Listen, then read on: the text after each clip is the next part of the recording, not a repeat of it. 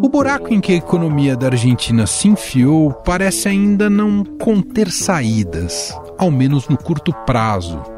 Com a eleição presidencial batendo a porta, a situação dos nossos vizinhos deve continuar difícil em 2024. A Argentina, a inflação nos nossos vizinhos chegou a 115,6% no acumulado de 12 meses. Os argentinos sofrem há anos com a crise econômica e com a alta inflação. E os níveis de pobreza no país estão perto de 40%. Eleitores argentinos vão escolher um novo presidente em outubro e a economia certamente vai estar no centro desse debate.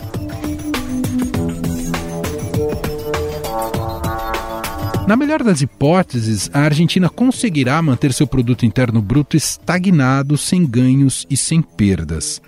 O pleito argentino acontece no dia 22 de outubro e as pesquisas realizadas após as primárias apontam para um segundo turno entre o ministro da Economia, Sérgio Massa, e o candidato libertário Javier Milei. Na Argentina, uma pesquisa mostrou o candidato Javier Milei na frente da preferência dos eleitores para o segundo turno das eleições presidenciais em outubro. Em primeiro lugar, Javier Milei, considerado ultradireitista, aparece com 35% das intenções de voto. Em segundo está o ministro da Economia, Sérgio Massa, com 25%. Massa é o candidato apoiado pelo presidente Alberto Fernandes, que não concorre à reeleição. Em terceiro lugar aparece Patrícia Bullrich com 23% das intenções de voto.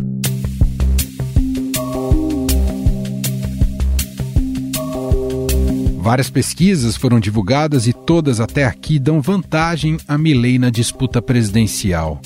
Na Argentina, o candidato pode vencer o pleito no primeiro turno se conseguir pelo menos 45% dos votos ou 40%, se tiver uma vantagem de mais de 10 pontos percentuais em relação ao segundo colocado. O excêntrico Milley, visto por muitos como Bolsonaro argentino, surpreendeu ao vencer seus adversários nas primárias, com uma vantagem de 9% em relação ao segundo colocado. O deputado ultraliberal Javier Milei venceu as primárias na Argentina. Essa eleição define os nomes para a corrida presidencial. O resultado já teve forte repercussão na economia do país. Só hoje, o peso argentino perdeu 18% do seu valor. Ao todo, Milei venceu em 16 dos 24 distritos argentinos, com exceção da cidade de Buenos Aires e algumas outras províncias. Mas a sua vitória nas primárias acabou tendo um efeito negativo na economia argentina, mais um deles. O dólar disparou mais de 20% e os títulos argentinos caíram mais de 10%. Ontem, os títulos soberanos da dívida externa caíram 12%. As ações das empresas argentinas despencaram 18% em Wall Street e o dólar saiu do controle e disparou subiu 22%. Para acalmar os ânimos, o Banco Central Argentino anunciou uma intervenção, subiu a taxa de juros em 21 pontos para 118% ao ano, fixou o câmbio oficial em 350 pesos. Essa reação não é à toa. Javier Milei tem propostas bastante radicais para tentar melhorar a economia da Argentina. Ele promete fechar o Banco Central e dolarizar a economia, no quadro de uma grande reforma que incluiria uma redução acentuada da despesa pública, a privatização de empresas estatais e a eliminação de qualquer tipo de tributo na importação de insumos. Os políticos le roban a la gente 6 pontos del PBI vía impuesto inflacionario. Por eso los políticos no quieren largar el Banco Central. ¿Y por qué lo tenemos? Para que nos sigan robando. A Argentina já teve uma experiência de quase dolarização total de sua economia no governo do neoliberal Carlos Menem, em 1990. O ex-presidente implantou a paridade entre o dólar e o peso, com um câmbio fixo em que o peso valia sempre um dólar. A medida não teve sucesso. No começo do século XX, a Argentina era um dos países mais ricos do mundo. Seus habitantes eram ainda mais ricos que os alemães e os franceses. Mas nas últimas quatro décadas, a economia tem oscilado entre modelos muito diferentes. Um que protege a indústria e outro entregue aos mercados internacionais. O resultado da falta de um fio condutor mais claro aparece na forma de fortes desvalorizações, hiperinflação, fuga de capitais e aumento da pobreza.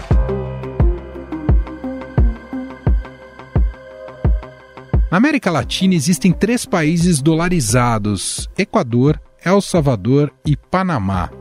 O Equador, por exemplo, dolarizou há mais de 20 anos e a situação econômica do país ainda é bastante instável.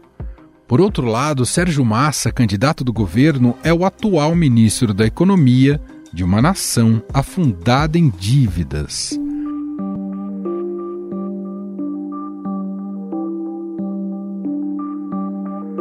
Além de medidas que tomou até agora para tentar conter a inflação, como ajuste de gastos públicos, acordos de preços, entre outros, o ministro não se pronunciou sobre um projeto específico para baixar a inflação durante o que seria seu futuro governo. Dolarização, para que você sepa, que você passe de ganhar o que gana hoje a ganhar a quarta parte. pero que sobre todas las cosas lo vamos a sacar adelante si nos dedicamos a producir y a vender el trabajo argentino al mundo y no a timbiar y especular como hacen algunos en 60 manzanas alrededor de la Plaza de Mayo. Massa conta com um trunfo recente ao conseguir, junto com o presidente brasileiro Lula, incluir a Argentina nos BRICS. O sonho dos argentinos é que o grupo possa contribuir para a entrada de dólares no país e até mesmo um empréstimo por parte do Banco do Grupo, que é presidido por Dilma Rousseff. Isso não foi possível por conta de garantia Uh, nós ficamos de conversar ainda com o Banco dos BRICS para ver se os governadores mudavam um artigo que proíbe o Banco dos BRICS financiar uh, banco de países que não sejam afiliados aos BRICS. Essa reunião aconteceu essa semana, parece que tem dificuldade. Independentemente das posições dos candidatos, os especialistas não têm dúvidas de que a Argentina precisa passar por um amplo processo de reformas. Uma das mudanças esperadas para 2024 é um ajuste fiscal para reduzir a inflação, com a parada de emissão de moeda para financiar gastos e cortando também os gastos públicos. Também se espera que o governo reduza subsídios a serviços básicos como água, energia e transporte, elevando os preços cobrados por eles. Afinal, existe uma fórmula mágica para recuperar a economia argentina? Qual é o impacto das eleições de outubro no futuro do país? Sobre o assunto, vamos conversar com economista e consultor e ex-diretor de assuntos internacionais do Banco Central, Alexandre Schwartzman.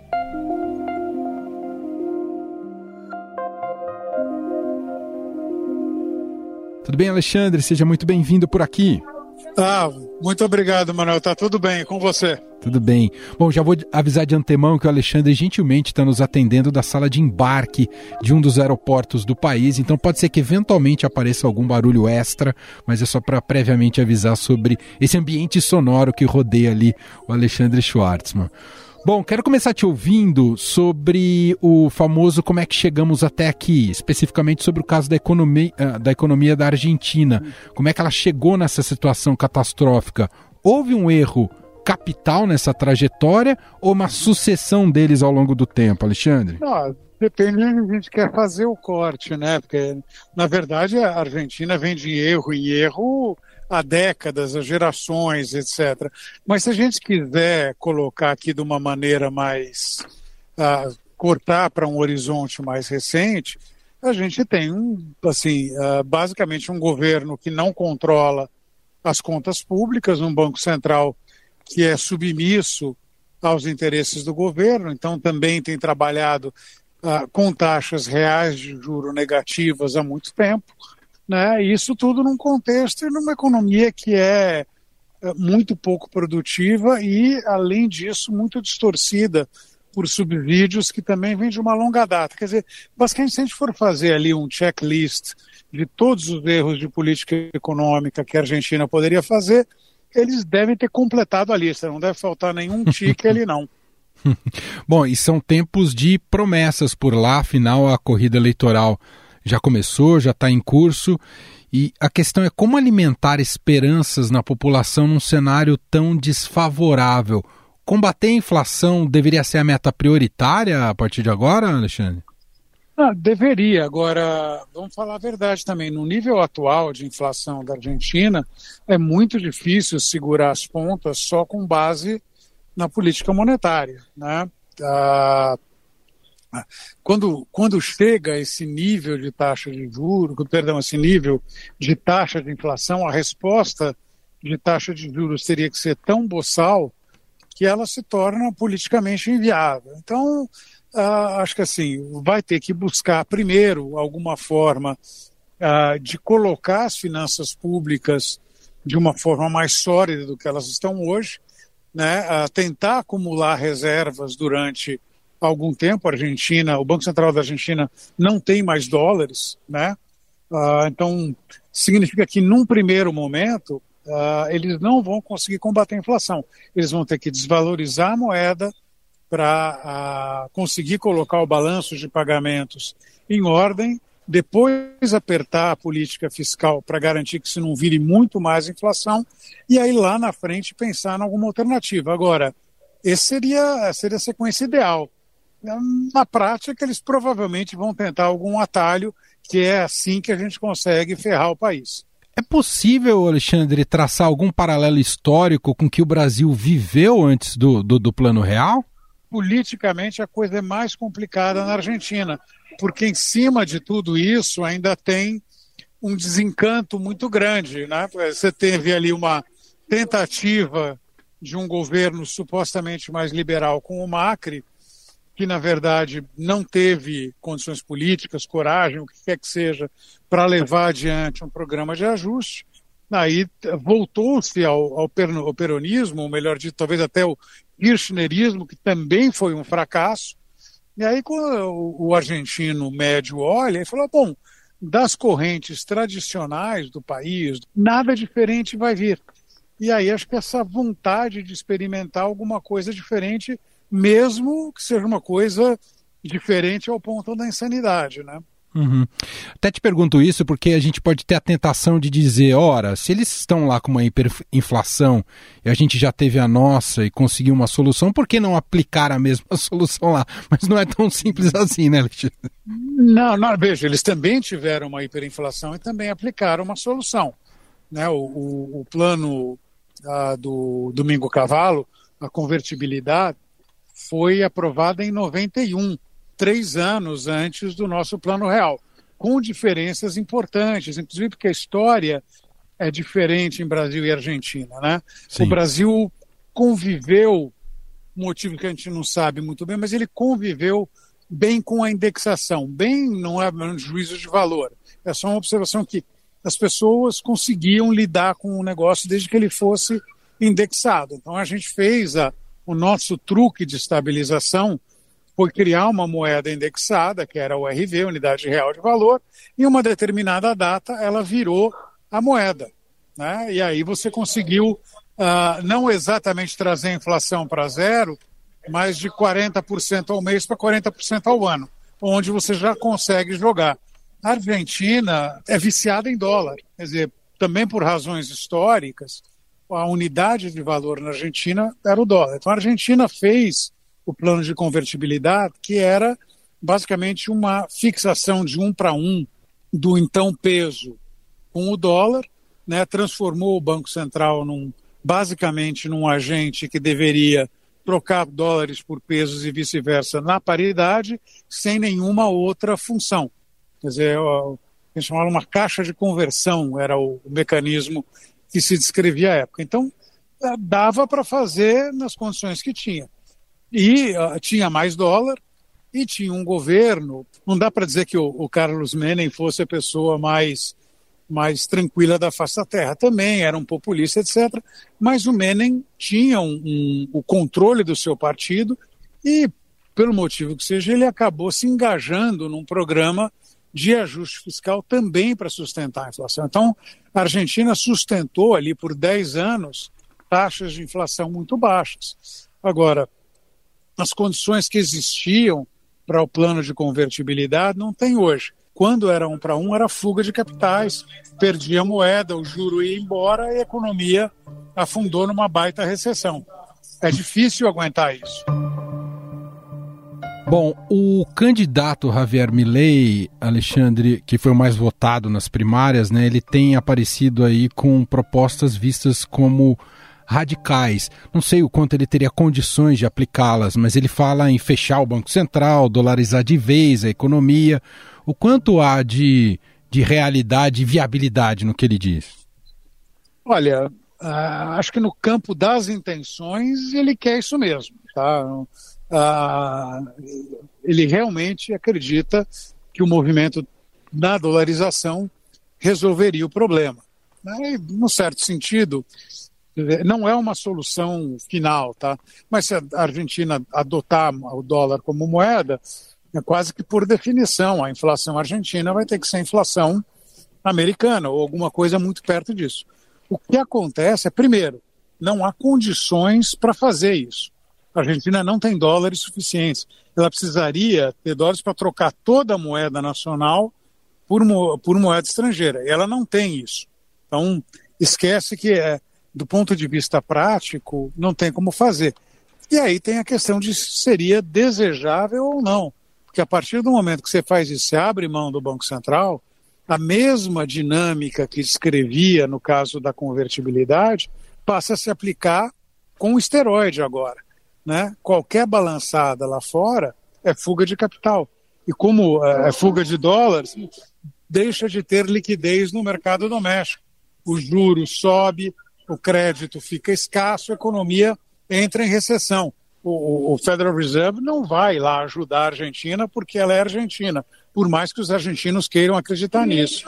Alexandre, o, o Milley é, é colocado aí como um representante do libertarianismo, né? Essa, essa corrente uhum. política. Encontra ecos também na, na visão econômica e, e, e, são, e, são, e é uma corrente também muito específica na maneira de como pensar a, a economia de um país?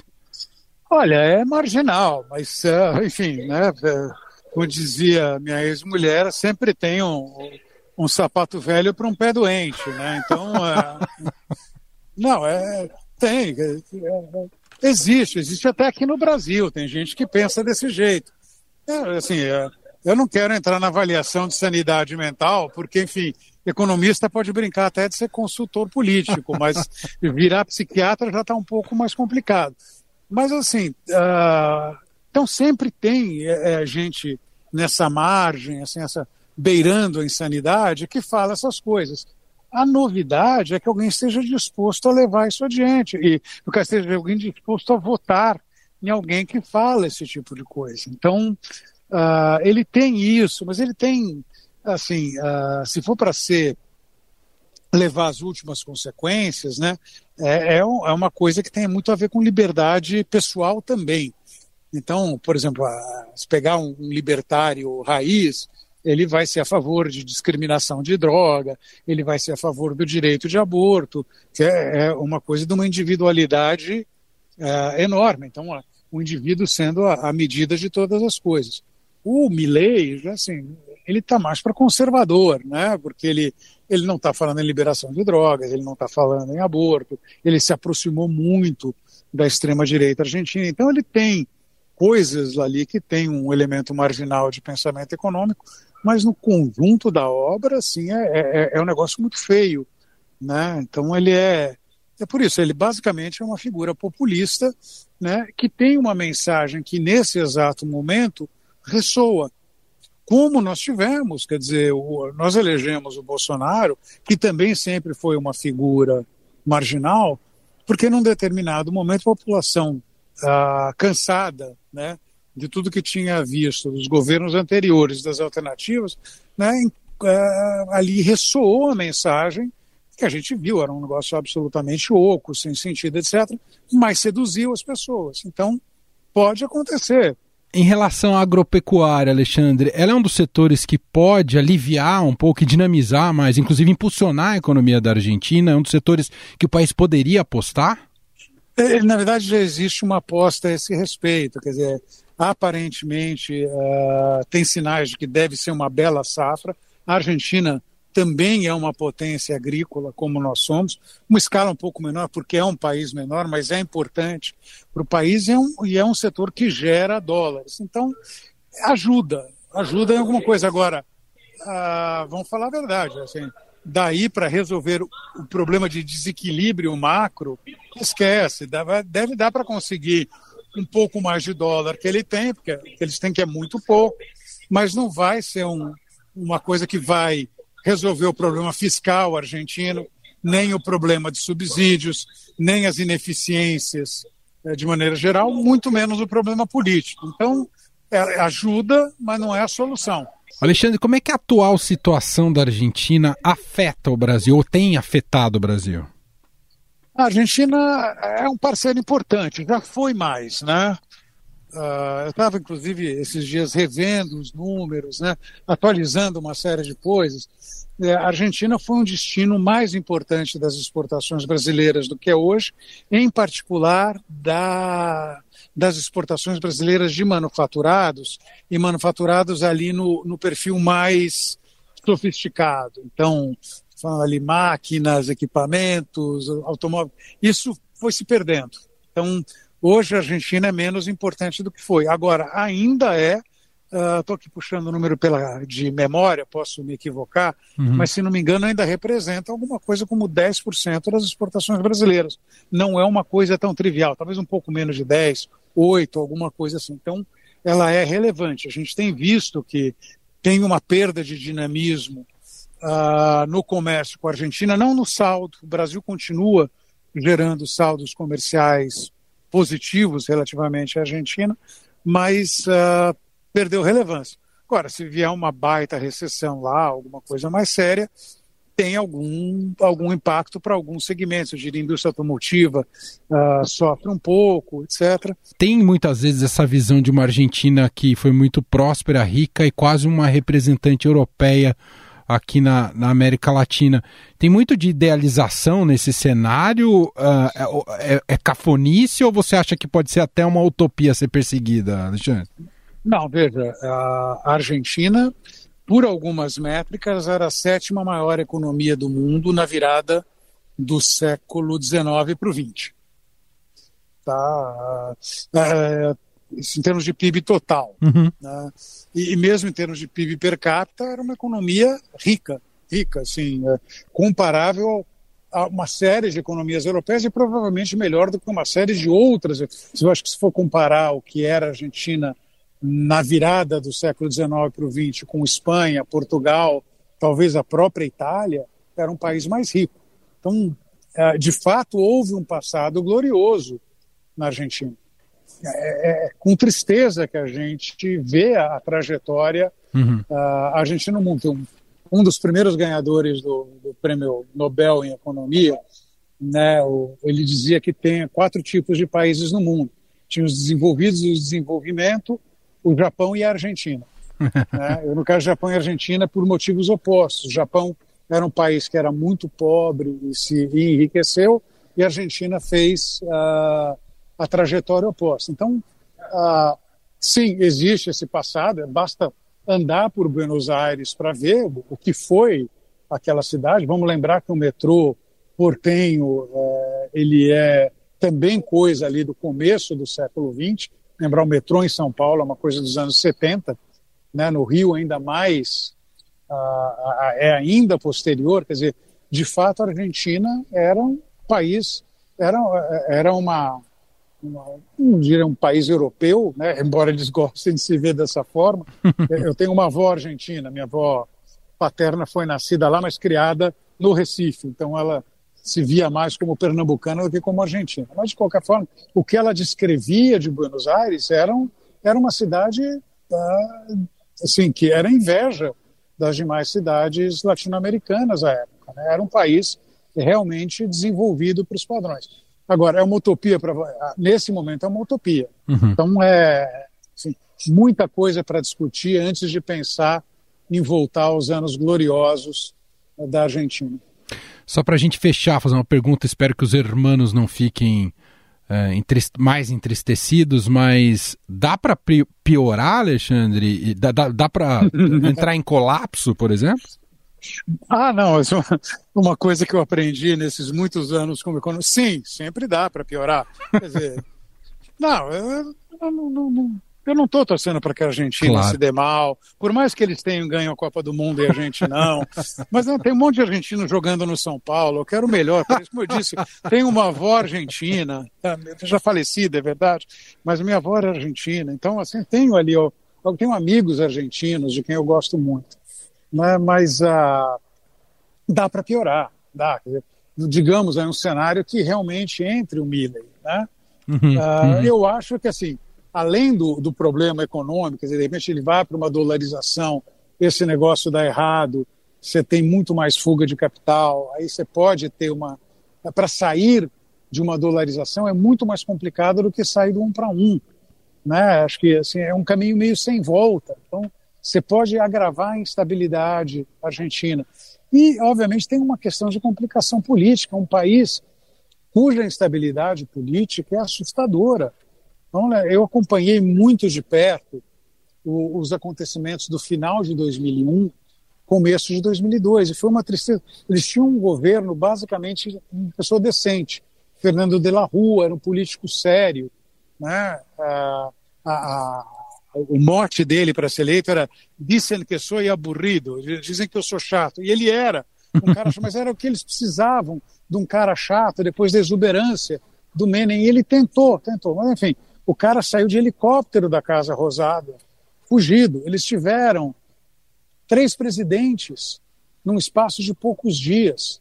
Digamos que o Milley seja eleito, uh, dolarize a economia e daqui a dois, três anos, né, o negócio não deu certo e, enfim, não tem mais dólar e a economia está mergulhando numa mega recessão, tem protesto, panelaço, o cara é deposto que a gente vê a repetição dos eventos de 20 e poucos anos. Esse é Alexandre Schwartzman, economista, consultor, gentilmente atendendo aqui a nossa reportagem. Espero não ter, fe é, ter feito você perder o voo, viu, Alexandre? Obrigado aqui pela entrevista. Não, mano, estamos tranquilo. Ainda tem uns 10, 15 minutos para começar o embate. Então tá, tá bom? bom. Grande abraço, Alexandre. Um abraço, se cuida. Tchau.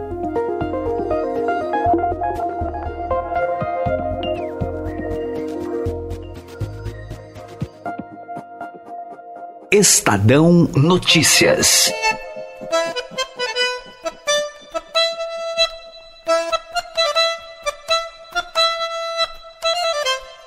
E este foi o Estadão Notícias de hoje, quinta-feira, dia 14 de setembro de 2023. A apresentação foi minha, Emanuel Bonfim. Na produção, edição e roteiro, Gustavo Lopes, Jefferson Perleberg e Laís Gotardo. A montagem é de Moacir Biasi. Escreva para a gente no e-mail podcast@estadão.com. Um abraço para você e até mais.